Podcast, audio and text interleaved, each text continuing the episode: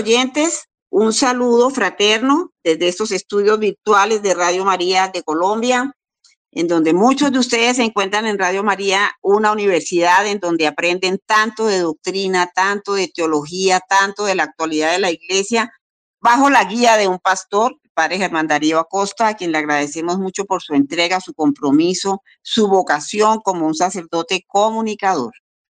Muy bien, queridos oyentes, entonces vamos a hacer nuestra oración para este bonito programa de la Iglesia de los Medios de Comunicación, Caleidoscopio.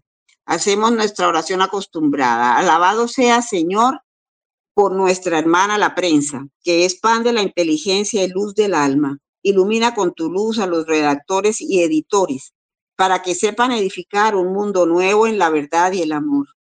Te alabamos, Señor, por los periodistas del mundo, las agencias de noticias, los dibujantes de cómics, los pintores de las vallas publicitarias. Gloria a ti, Señor, por nuestro hermano el cine. Te pedimos que sea guía de buenos caminos, maestro de justicia, amigo de la verdad. Alabado sea, Señor, por nuestra hermana la radio, que camina con el viento y hace tan pequeña la tierra. Alabado sea, Señor, por nuestra hermana la televisión. Es la cátedra que se pone en el rincón más escondido de la casa. Que sea una maestra que jamás deforme la conciencia, que no se atreva jamás a dar lecciones de odio e inmoralidad.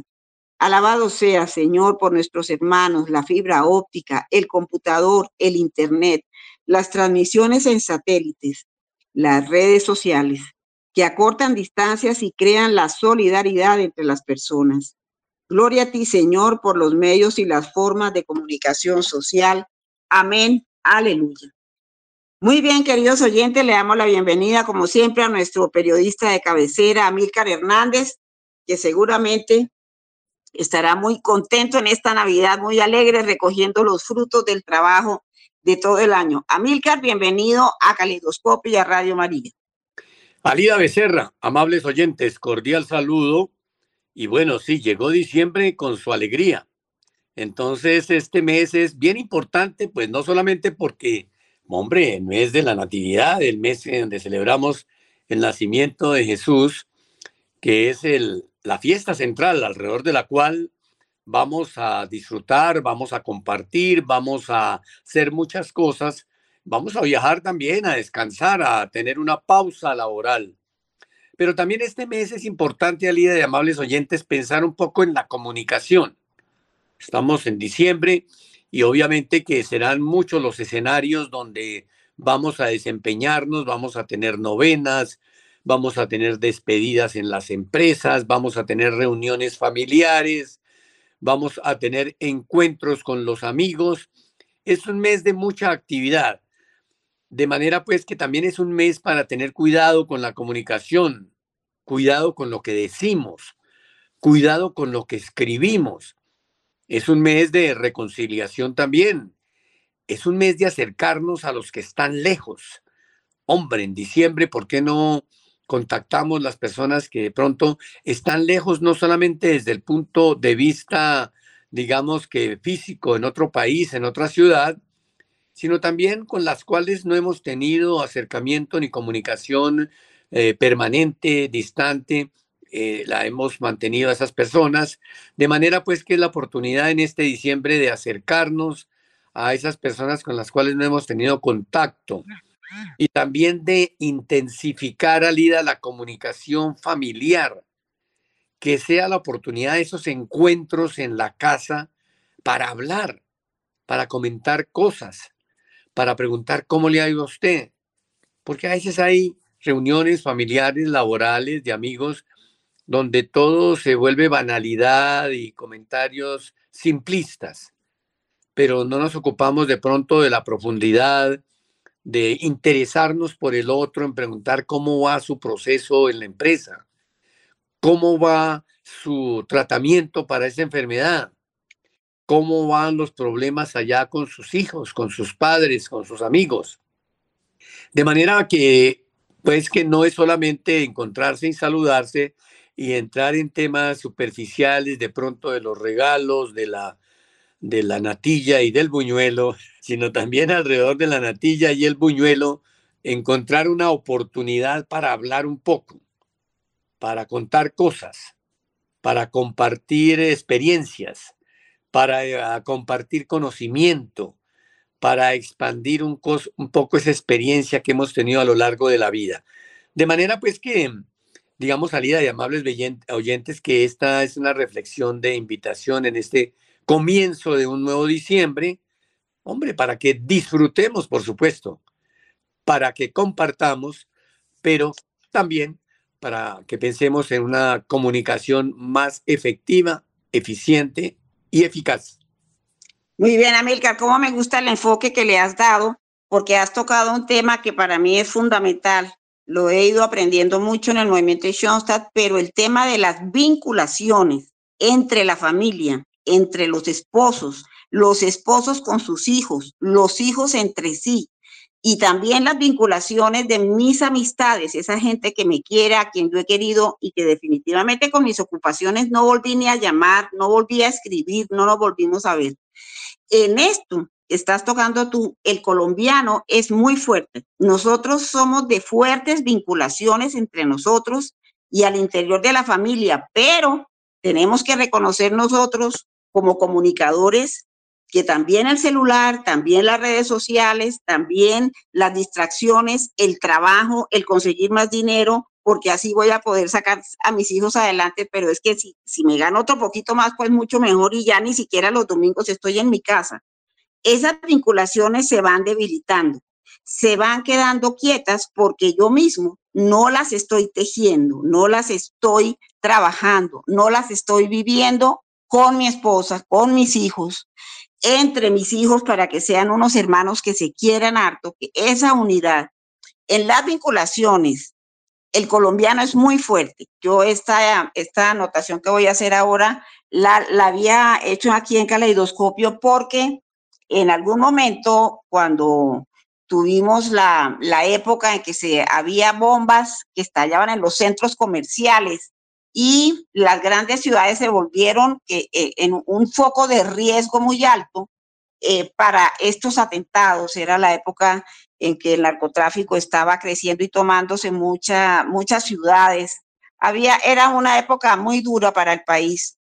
En ese momento se hizo una encuesta porque a pesar de todos los años que lleva Colombia con una guerrilla cuando se firmó el acuerdo de paz eran 60 años, ahora son cuatro años después, más los de Duque son como 68 años de, de guerrilla en este país, pero además con mucha violencia también en las ciudades y en donde ya estas fuerzas, tanto lo que es la fuerza del narcotráfico como de la guerrilla, ya están encontradas en determinados sectores del país y se, lo, y se han tomado y ha hecho que la migración se vuelva una una cadena de historias tristes en donde las familias tienen que dejar su tierrita, su casita, porque ya no pueden vivir en paz en, el pueblito donde siempre han vivido, donde su familia siempre había estado. Entonces, se hizo una encuesta por qué Colombia, con esas bombas que se estaban poniendo ahora en las ciudades y con tanta historia de guerrilla, no se había desmoronado. Era la pregunta de fondo de la encuesta. Eh, la publicó justamente el periodo de los periódicos más grandes aquí en, Colombia. Y la, la respuesta fue, es que las familias en Colombia son como unas cadenas, son unidas y amarradas entre sí. Aún estando por fuera una parte de la familia, no dejan esa comunicación, esa cercanía y ese ayudarse el uno al otro. Ese tipo de vinculaciones eh, según era la conclusión de la encuesta, no había permitido que Colombia se desmoronara con tanto, con tanto riesgo, con aquellas bombas que estaban ocurriendo, esos, esos atentados en los centros comerciales, y además con tanta historia de violencia en, en las regiones, en muchas poblaciones, en muchos departamentos, por la presencia de la guerrilla.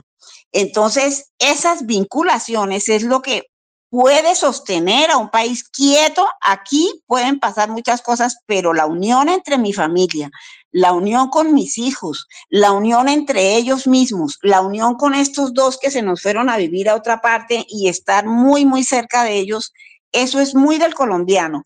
Y esas vinculaciones son algo muy fuerte. Eso le da fuerza a un país, le da fuerza a la familia que sigue siendo, queridos oyentes, la célula más importante de la sociedad. Entonces, me gusta mucho la, el enfoque de Amilcar porque está aprovechando esta época de Navidad en donde efectivamente sí tenemos un poquito de tiempo para encontrarnos con viejas amistades, hablar nuevamente con mi esposa, con mis hijos, reunirnos aquí solos nosotros y volver a retomar esos lazos familiares, esos lazos con mi papá, con mis hermanos, con mis familiares, porque en este país la familia no es solamente papá, mamá, hijos, hay familiares que muchas veces viven en la casa como los abuelos, las abuelas, las tías, personas solas de nuestra familia que se han acercado y que conviven con nosotros. No es la mayoría de los casos, pero existen y terminan siendo parte también de ese núcleo familiar, algo muy bonito. De manera que mirar hacia el pesebre en Belén y mirar hacia esa familia que en medio de la pobreza, de la miseria, tuvo la responsabilidad de recibir al niño y de estar ellos unidos a pesar de toda la persecución de Herodes contra los niños que los estaban matando a todos los menores de dos años para que ese Mesías también quedara ahí entre los que estaban matando. En medio de aquel peligro, estos se salvan, por supuesto, con la ayuda del ángel que le dice a San José, Herodes está buscando al niño para matar. Fuera estos dos con el chiquito, porque la responsabilidad que tenían era muy grande. mirar nuevamente esa familia, ese hogar que significa la Navidad. Y en esta época, Milcar, en donde el hombre ha decidido vivir a espaldas de Dios, a espaldas de sus enseñanzas, a espaldas de sus mensajes, a espaldas del Evangelio. Cada vez más. Ahora es cuando los que, las personas que tenemos fe, que sabemos el valor de la familia, tenemos que vivir estos momentos y estas vinculaciones y estos lazos familiares y estas amistades con mucha fuerza con mucha fuerza y sabiendo que en el centro de la Navidad es el Hijo de Dios el que estamos recordando su nacimiento hace dos mil años, recordando su nacimiento, sus enseñanzas, pero no, el mundo cada vez más le está diciendo no, no. Entonces, ¿Qué hacemos los que creemos, a los que tenemos fe? Vivirla con mucha más intensidad. Ahora sí rezar, pero rezar más a conciencia, con mucho más fervor, pidiendo perdón, no solamente en nombre nuestro, pidiendo perdón en nombre de aquellos que nunca piden perdón, de, aquellos que nunca agradecen todas las bendiciones y gracias que el Señor les está mandando y nos está mandando. Es el momento de encontrarse con ellos en el pesebre y dejar que ese, esa familia de Nazaret ilumine mi familia, ilumine los lazos con mis hijos, con, con entre esposos, de tantas maneras que el colombiano sabe querer, amar. Esas vinculaciones es la fortaleza de una sociedad, Amilcar. Mire, el tema de la familia como célula de la sociedad, y lo ha dicho Alida, pues claro, mientras haya una cohesión familiar, mientras la célula se fortalezca, pues todo el conjunto social se fortalece. Y ahí hay un escenario muy bonito, muy práctico en estos días para ese encuentro, para disfrutar esa cercanía. ¿Cuáles? Las novenas. Es que cada noche, por lo menos en mi familia, entonces ya incluso las nueve novenas no alcanzan para que toda la familia invite. Entonces muchos se quedan sin invitar porque las nueve novenas pues no alcanzan para que todos convoquen. Entonces, cada novena en una casa, cada novena en una familia, cada novena eh, en, en un grupo de familia, pues eso genera primero alegría, encuentro, entusiasmo. Muchas veces hay primos que hace rato no se ven, hay otros familiares que llegaron del exterior, hay otras personas que casi nunca salen, que no van a las reuniones. Entonces, esos nueve días, hombre, esa novena tiene que servir para que sean nueve escenarios, nueve oportunidades de acercamiento. Pues primero que todo de oración, por supuesto, la novena, de reflexión sobre la novena, de no solamente escuchar el benignísimo Dios, bla, bla, bla, bla, bla, bla, como una lora mojada, que a veces lo hace uno, Alida, como una lora mojada, porque incluso algunos se lo saben de memoria o no lo sabemos de memoria, pero no interiorizamos la oración. Entonces hay que interiorizarla, esa es el primer, la primera parte de ese ejercicio.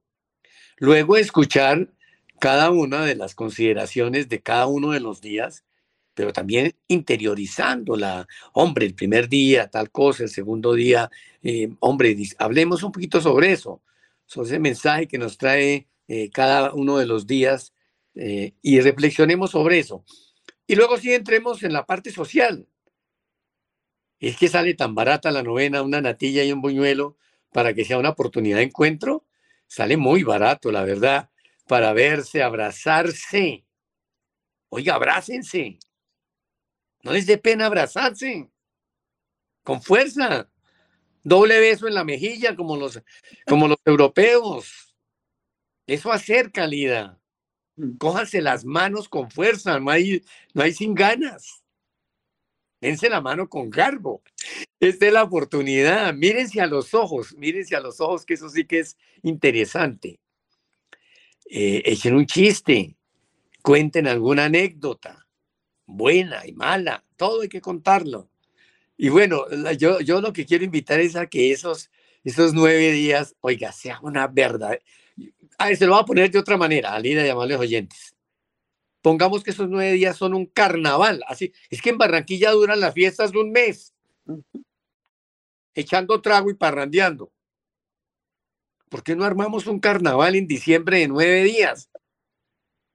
Yo así lo tomo. Y aquí lo tomamos así. Es un carnaval y mañana donde en la rumba, ¿no? En la casa de tal. Y pasó mañana en tal. Y, y, ay, pero tal no alcanzó a hacer novena. No, eso es un carnaval de nueve días, amigos. Pero un carnaval de la comunicación, de la buena comunicación y el acercamiento. De manera pues que sea esta la oportunidad con este programa de invitarlos, y así como lo digo de una manera coloquial, a ese gran carnaval de diciembre de nueve días, de una novena, que sea la novena, acaba de decir Ali algo que se me quedó por fuera. Perdón. ¿Por qué no aprovechamos y a una persona le decimos perdón, perdón porque la maltraté ese año, le dije cosas que no debía decirle? Fui altanero, grosero, con malas palabras, interpretando mal los pensamientos, haciendo suposiciones. Hombre, que sea esta la oportunidad para pedir perdón. Y claro, por supuesto, para darlo al que lo pide. De manera pues que, oye, aquí hay mucho por hacer, Alida, en estos nueve días. Así es, Amilcar, así es. Y a veces yo, yo me cuido de todas formas, mi familia no es muy grande, siempre tratamos nosotras de reunirnos, ya los papás están en el cielo y estamos nosotras con nuestros hijos, las que los tenemos aquí. Pero antes de que empiece la rumba, rumba, como dice Amilcar, yo levanto la hagamos la novena ya. Salimos de la novena, la leemos, entre todos se leen los gozos, se lee, cada día se lee, pero como digo yo, cada vez con más fervor, cada vez sabiendo, no como dice Amilcar, no como loro mojada, no, sabiendo aquella novena de Navidad, qué es lo que está contemplando, qué es lo que nos está recordando, qué es lo que nos está volviendo a enseñar. Amilcar, cada Navidad y cada Año Nuevo es como otra oportunidad que, que, Dios le da a uno y le dice, bueno, ¿cómo vamos en estos tantos años? ¿Cómo vamos? En este año, ¿en qué nos vamos a renovar? A ver, ¿qué, esto que dice Amilcar, que ofendía a alguien fuertemente, ¿esto lo queremos repetir el año entrante también? ¿En qué queremos nosotros presentarle al Señor una mejor vida. Yo estudié catequesis, eh, bueno, por pura bendición de Dios y he tenido la oportunidad de dictar algunas. Es una belleza esa labor con las parroquias, con los niños, preparándose, bueno, para su primera comunión, con los papás de los niños que van a hacer primera comunión, muchas cosas. Y hay una historia que en donde uno puede mirar el cuaderno Amílcar que lleva escrito desde que nació. Entonces, yo le digo a los, a los muchachos y a los papás también, es como si al principio, cuando uno nace, le entregan un cuaderno para que lo llene y haga unas tareas. Entonces, uno empieza desde pequeño a escribir en ese cuaderno. Entonces, escribe una cosa y empieza a decir mentiras, empieza a desobedecer, empieza a volársele a los papás sin que ellos se den cuenta y hacer algunas cositas escondidas empieza a hacer cosas buenas también. También obedezco en esto, también ayudo a mi mamá. Voy creciendo y voy llenando el cuaderno y tengo la oportunidad de corregir algunos días y algunas tareas que no hice bien y que hay que corregir. Ahí es cuando pido perdón, pido perdón por haber ofendido a mi mamá, porque le contesté súper mal, porque le falté al respeto a mi papá, porque no a mi hermano lo maltraté. Entonces, ahí cuando pido perdón, yo voy rehaciendo las tareas y voy repitiendo, repitiendo. ¿Y qué pasa? Que sigo creciendo. Sigo creciendo, voy a la universidad y ya empiezo a ser mucho más independiente. Ya no estoy bajo la mirada ni de los profesores del colegio ni de mis papás. Estoy respondiendo mucho más por mí, por mi vida y tomando mis decisiones en una buena parte del día decido casarme o no decido casarme, hago un matrimonio y sigo haciendo las tareas de ese cuaderno. Y sigo a veces equivocándome, maltratando a mi esposa o maltratando a mi esposo también, o maltratando a mis hijos, o no cumpliendo con mis deberes como mamá, como esposa, con tantas cosas. Sigo haciendo las tareas y las puedo ir corrigiendo porque todo día es nuevo. Y en la Navidad uno como que pudiera renovar estas navidades mías, cómo ha sido la vida mía en estos años anteriores, por dónde cogí, en qué momento me enderecé, en qué momento el Señor me dijo, venga para acá, jovencita, venga para acá, mi Señor, usted se me forma en esta fila. Pero eso no todo el mundo le contesta a nuestro Señor que sí, no todo el mundo le pone atención a una época tan bonita como la Navidad, en donde todos los mensajes se renuevan. Sigo escribiendo el cuaderno y me hago viejo. Empiezo a enfermarme, empiezan los achaques. Hay momentos en donde uno puede retomar su vida y decir, yo me sigo equivocando en esto. Llevo años equivocándome en lo mismo, pisando la misma baldosa y cometiendo un error. ¿No será que la Navidad es el momento para decir, hasta aquí me equivoqué? Hasta aquí las borracheras todos los viernes y todos los sábados y a veces los jueves. Hasta aquí. Este año que va a empezar, yo no puedo seguir en las mismas.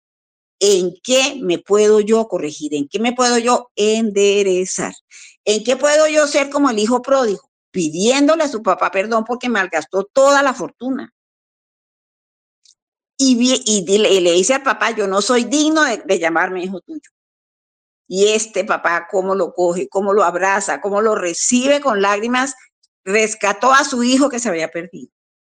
¿Cuántos pequeños hijos pródigos hay en nuestras familias, hay en nuestras casas, hay en nuestra vida en donde uno puede retomarlos, perdonarlos y ayudarlos a que se empiecen a enderezar, a que se empiecen a acercar primero que toda la familia con estos lazos familiares, esto, este afecto entre las familias, entre los papás, entre los hijos, retomándolo por ahí.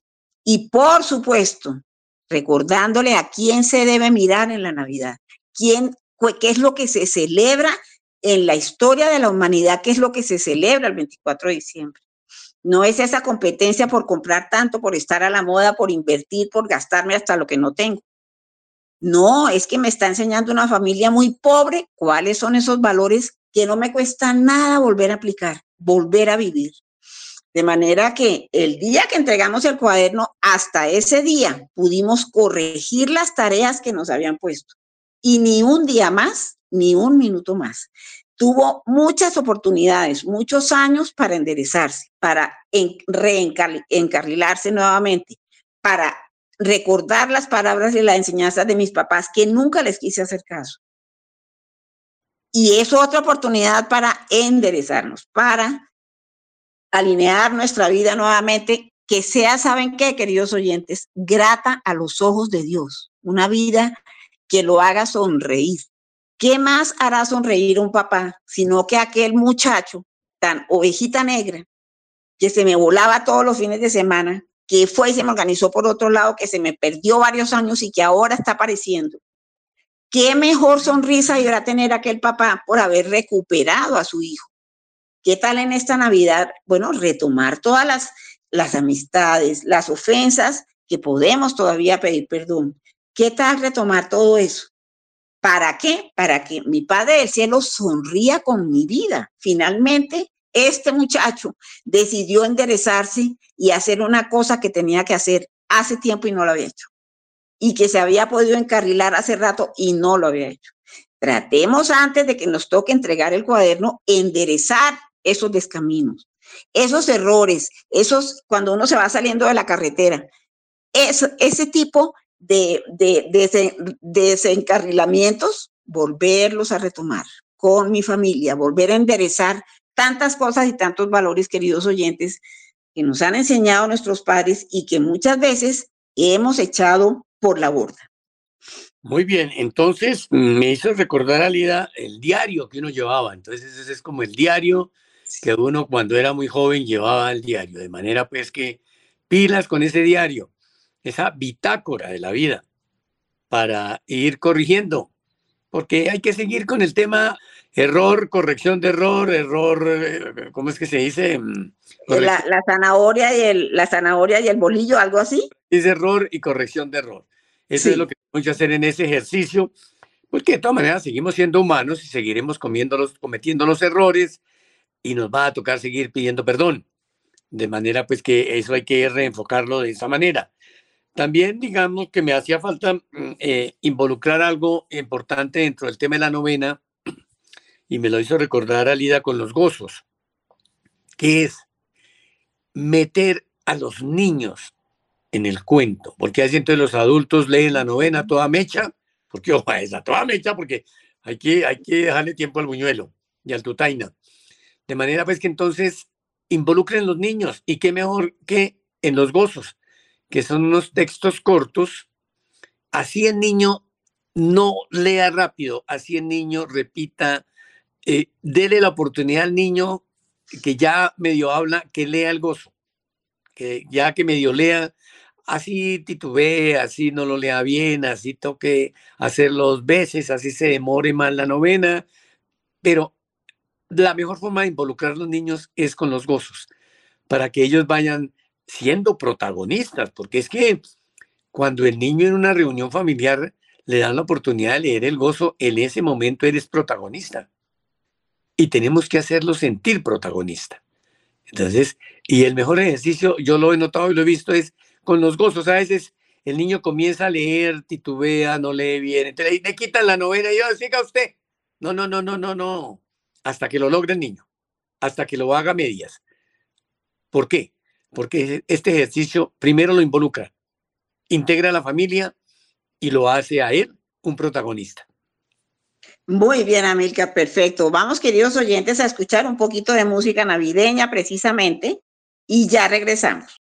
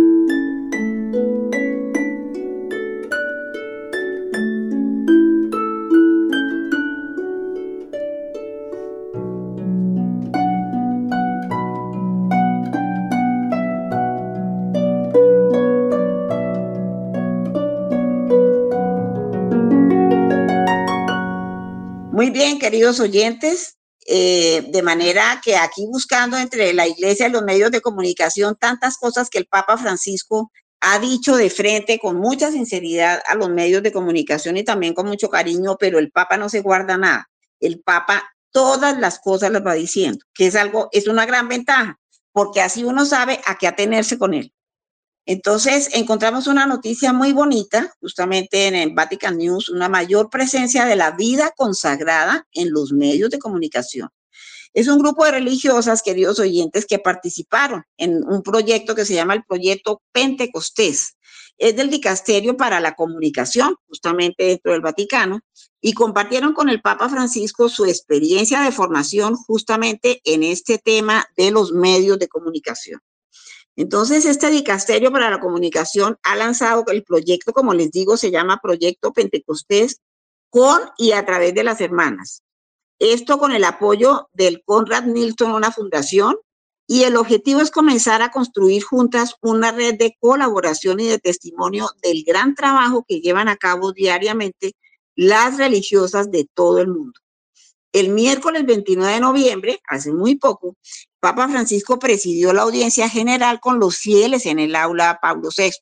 Al terminar esta audiencia, como ya es su costumbre, dirigió un saludo muy cálido a los fieles que estaban presentes, entre los que se encontraba el grupo de consagradas que están realizando su periodo de formación de tres meses en los medios de comunicación vaticanos, en Roma, por supuesto. Santo Padre pudo tener un breve momento para hablar con ellas y también de dirigirles su mensaje de cercanía. Actualmente son siete las, religiosas consagradas que están desempeñando esta experiencia en el dicasterio de la comunicación. Ellas provienen de distintas familias religiosas, entre ellas la hermana María Benedicta Nina Capic, de Croacia, de las hijas de la Caridad de San Vicente de Paul. De la India también había una religiosa, la hermana Timena Selim, ella del Instituto de Hijas de María Auxiliadora.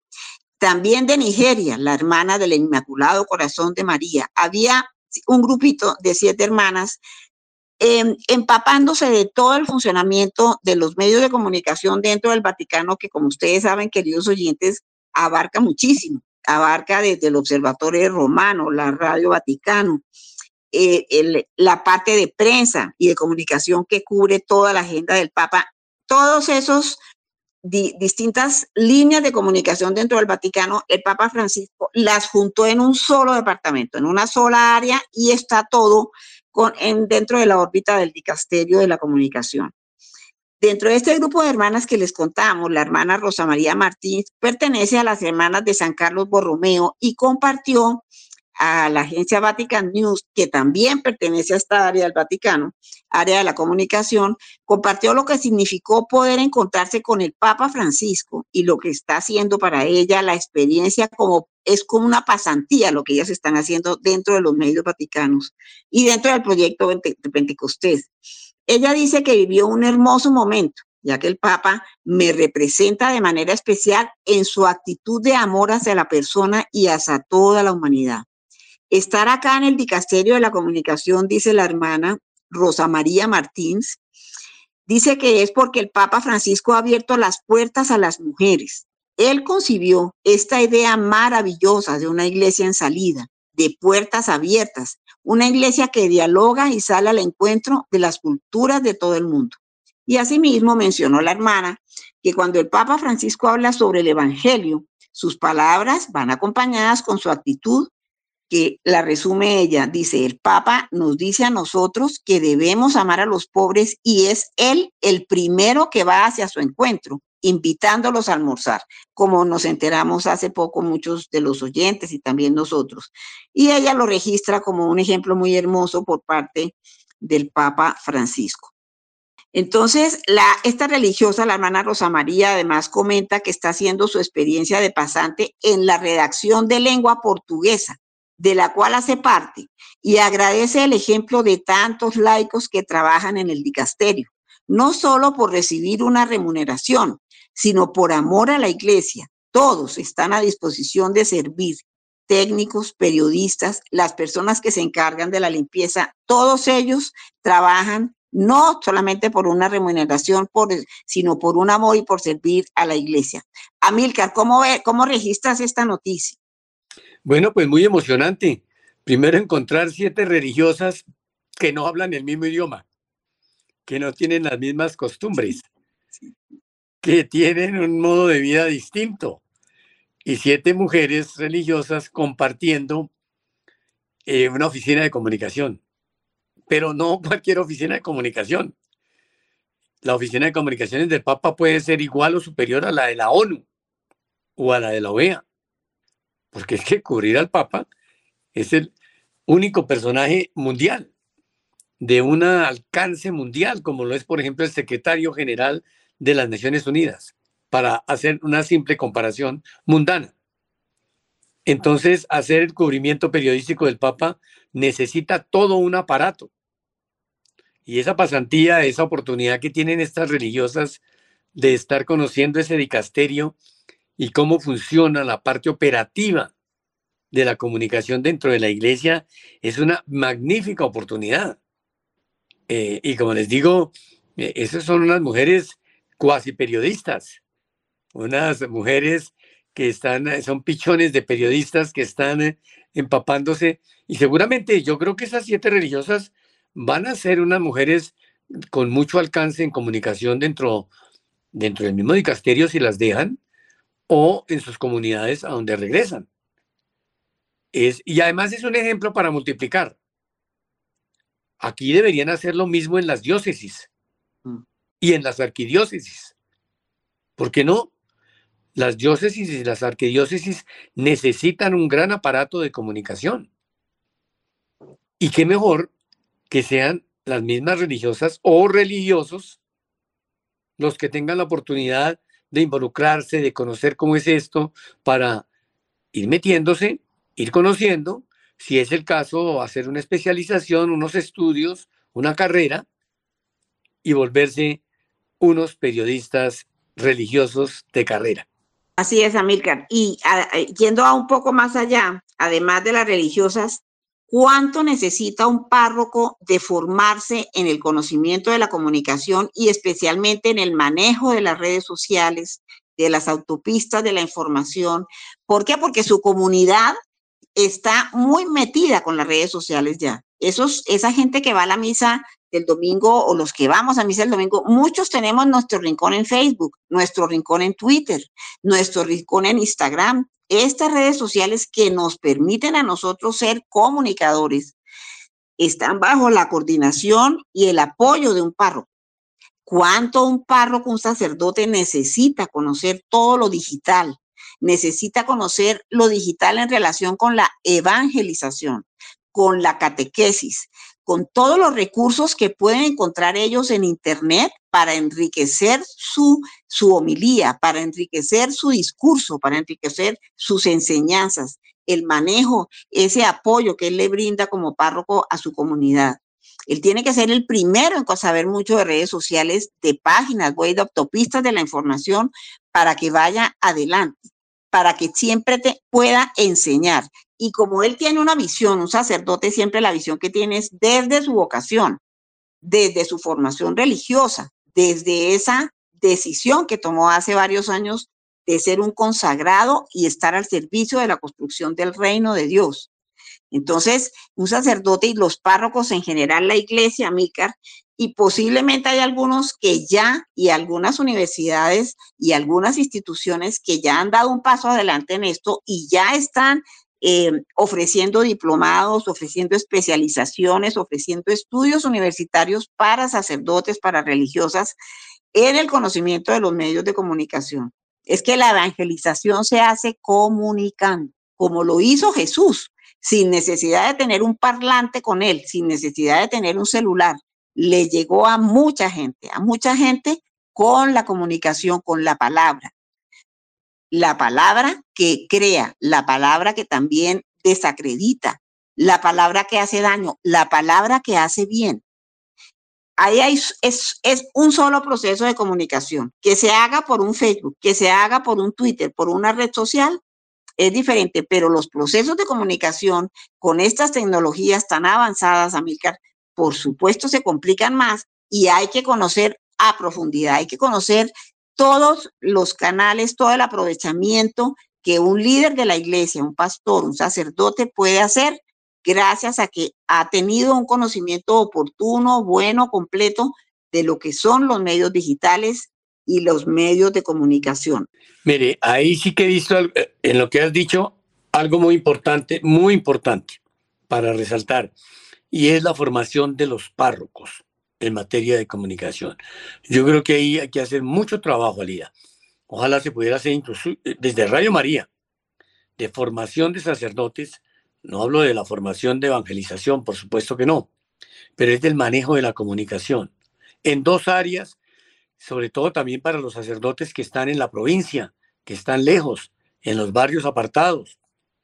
Y ese tema hay que dividirlo en dos, el tema de la forma y el tema del fondo. ¿Cuál es la forma? La forma es la tecnología. ¿Cuál es la tecnología?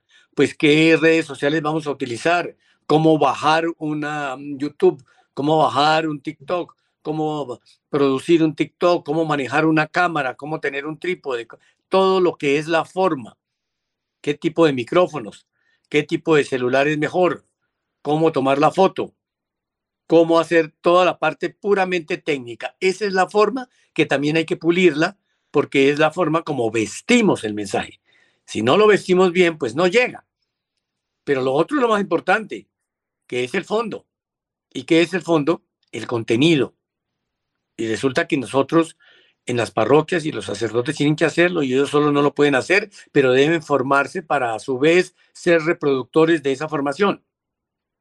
Entonces, ¿qué significa hacer contenidos? ¿Cómo se hace un contenido? ¿Cómo se maneja el tema de la redacción, la ortografía y la puntuación para que esa pieza que estamos escribiendo salga bien y que después vamos a colocar en las distintas plataformas. Ahí hay que trabajar mucho con los párrocos para que se cultive un poco la redacción y el idioma. Pero también necesita un poco de formación en la parte de expresión. La expresión corporal y verbal tenemos que irla manejando periódicamente puliéndola periódicamente. Y eso es parte del ejercicio de la forma, del fondo. El sacerdote tiene que ir evolucionando en el sentido de tener una mayor acercamiento con su expresión verbal y corporal. Porque una humilía con un sacerdote que tiene un discurso plano en su expresión verbal, pues seguramente va a adormecer a los peligreses. Pero si es un sacerdote que sale a, sale a hacer pausa, subir y bajar el tono y manejar la expresión verbal, pues va a tener atraídos esos peligreses durante toda la homilía, poniéndole atención. Entonces, la expresión verbal y corporal, con un manejo cada vez mejor del idioma, eso también es bien importante en los párrocos para que se formen, sobre todo, como digo, particularmente los hombres dedicados a esta labor en las parroquias alejadas, distantes, por allá en el Mitú, en Bichada, Putumayo, que a veces eh, se hace difícil el tema.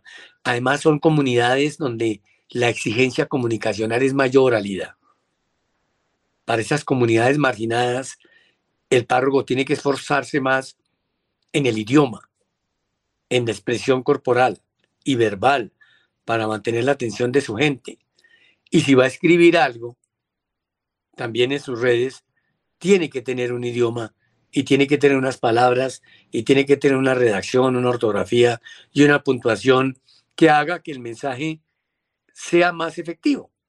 De manera pues que, bien importante esto, que se piense mucho en la formación de los párrocos en una comunicación integral del fondo y de la forma. Perfecto, Amílcar, muy bien. Creo que abarcamos ahí esa partecita tan importante de los párrocos como líder de una comunidad, como apoyador de esa comunidad, como representante de Jesús ante sus fieles, ante sus fieles y ante toda la comunidad que, ante, sus agentes de pastoral también. Muy bien, queridos oyentes, ya el tiempo nos está haciendo eh, ceñitas aquí.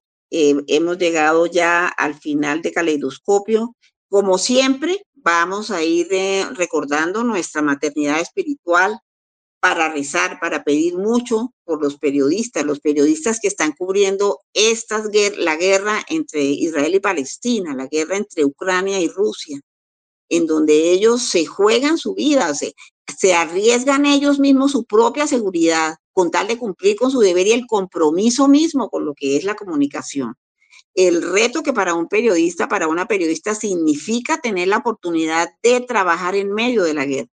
Vamos a encomendarlos a ellos de manera muy especial eh, porque son personas que sostienen sus familias gracias a ese trabajo y se tienen que arriesgar muchas veces en terrenos que son verdaderamente peligrosos.